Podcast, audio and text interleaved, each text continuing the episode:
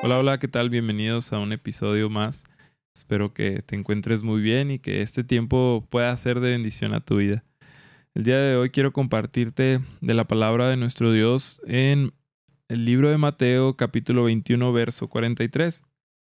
Dice así, les digo que a ustedes se les quitará el reino de Dios y se le dará a una nación que producirá el fruto esperado. El día de ayer veíamos y recordábamos la entrada triunfal de, Jesús al pueblo de Jerusalén y vemos cómo ah, pasan una serie de eventos después de esto.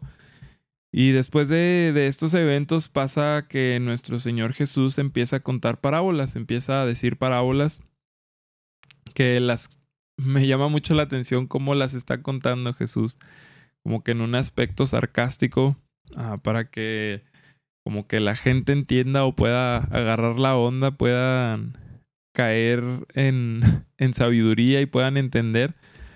Eh, si no has leído estas parábolas, te invito a que las leas ah, en Mateo 21, desde el versículo 28 hasta el 45 y en el capítulo 22, desde el versículo 1 hasta el 14. Esas son tres parábolas donde podemos ver cómo Dios está hablando acerca de su pueblo que se está resistiendo. Y hay una parábola que me, de estas tres, que fue la que me, más me llamó la atención, la parábola de la gran fiesta.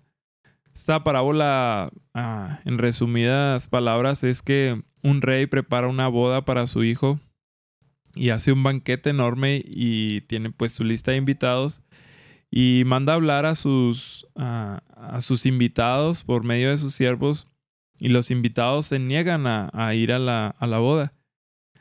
Y no, no contento el rey, eh, persiste y vuelve a invitarlos diciéndoles que va a haber comida, que va a haber ah, de las reses gordas que se mataron, toros que se mataron para la comida. Y después de esto, el pueblo de nuevo se niega o los invitados, perdón.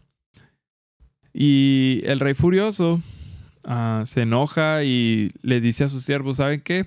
Inviten al que sea, al que esté afuera, tráiganselo y que vengan a comer aquí a celebrar por la boda de mi hijo. Pues total que así hacen los siervos. Y el rey cuando va a dar la bienvenida se da cuenta que hay una persona con ropas que no son Ah, no sé cómo sean las ropas adecuadas en ese entonces para una boda, pero se da cuenta que no viene vestido ah, acorde a la boda.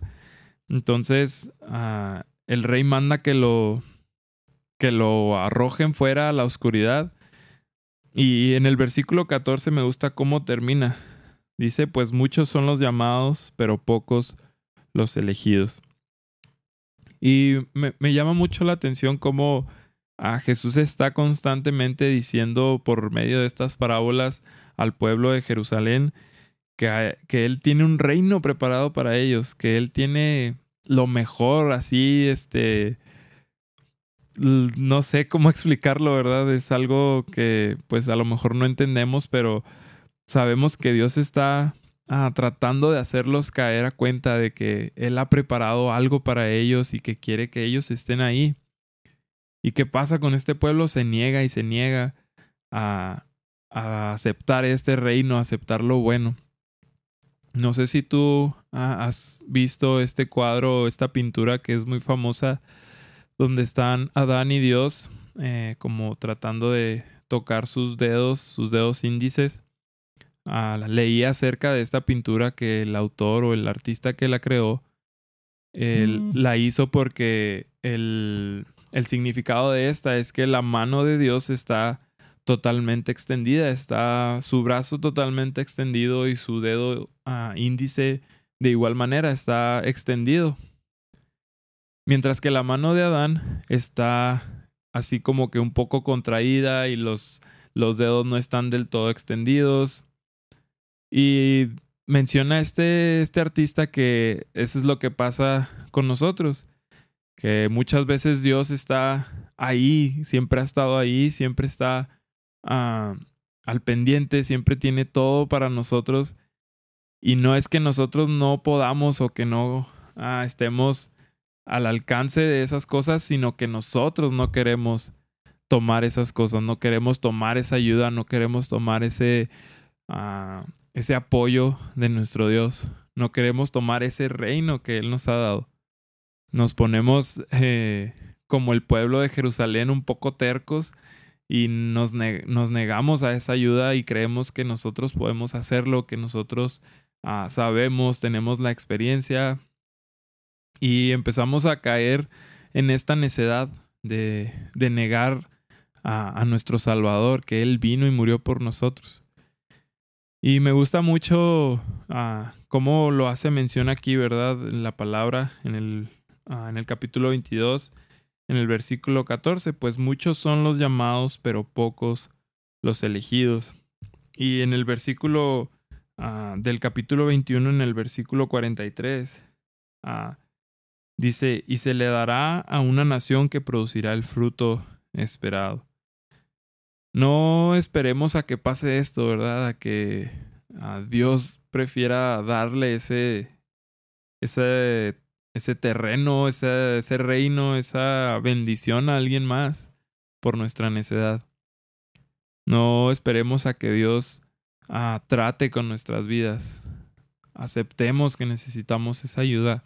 A veces ah, me quedo pensando mucho en, este, en esta pintura que les menciono eh, no, no recuerdo cómo se llama la pintura, pero como Dios ya hizo todo lo, lo difícil, ya Él está a nada de que nosotros nomás tenemos que mover nuestro dedo para poder eh, aceptar esa ayuda, aceptar ese soporte, esa bendición.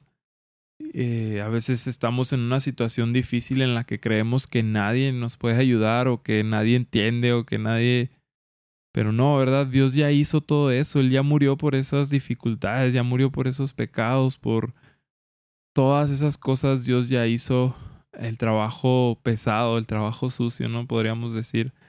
Y a veces está en nosotros nomás el extender nuestro dedo o una oración, estamos a una oración de distancia de nuestro Dios y, y ni eso a veces queremos hacer, ¿verdad? Caemos en una necedad Ah, tremenda que nos, no nos permite ah, tomar esa bendición, tomar esa ayuda, tomar ese soporte de parte de nuestro Dios. Y esto es el, el mensaje, ¿verdad? Quiero que te vayas con esto en tu corazón, que podamos ah, aceptar esa ayuda, que podamos eh, hacer nuestra parte del trabajo que es la más sencilla. Dios nos dio la parte más sencilla por hacer. Y a veces nosotros no nos damos cuenta de eso y, Ah, pensamos que es más que eso y que tenemos que después hacer más y más y caemos en una necedad, ¿no? Y, y se vuelve un círculo vicioso o nos volvemos tercos o nos volvemos amargados, qué sé yo. Pero espero que puedas eh, entender esto, ¿verdad? Que Dios quiere que nosotros ah, solamente hagamos eso, ¿verdad? Algo tan sencillo como lo es extender un dedo para poder aceptar esa bendición, esa ayuda por parte de Él. Quizá tú estés pasando por alguna situación, por ah, alguna dificultad. Y si es así, puedes analizar, ¿verdad?, tu situación y ver si, si a lo mejor estás cayendo en una necedad donde Dios está ahí, ¿verdad? Está ofreciéndote su ayuda, estás a una oración literalmente de, de saberlo, de, de sentir esa ayuda, de sentir su presencia. Y no nos damos cuenta, ¿verdad? A lo mejor por la misma preocupación que tenemos de cierta situación y, y, podemos ah, caer en esto, ¿verdad? En, no ver la ayuda de nuestro Dios que está ahí a la vuelta de la esquina, o sea, donde lo más fácil nos tocó hacerlo a nosotros, Dios hizo lo más pesado. Y que no caigamos a, al punto, ¿verdad? Como les decía, de, de que Dios le puede dar esa bendición a lo mejor a alguien más o puede quitarla, ¿no? Totalmente.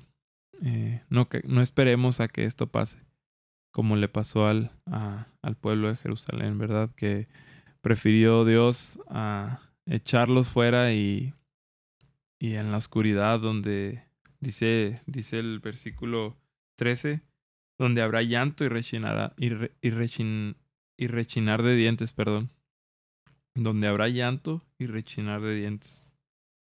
Entonces espero que esto sea de bendición para tu vida, que puedas ah, tomar esa ayuda que nuestro Dios eh, nos está dando, que está ahí como algo insistente, ¿verdad? Aquí estoy y yo te ayudo, a ver, déjame te ayudo, déjame te ayudo y nosotros a veces no nos damos cuenta y, y perdemos esa ayuda, perdemos ese, esa bendición por parte de nuestro Dios.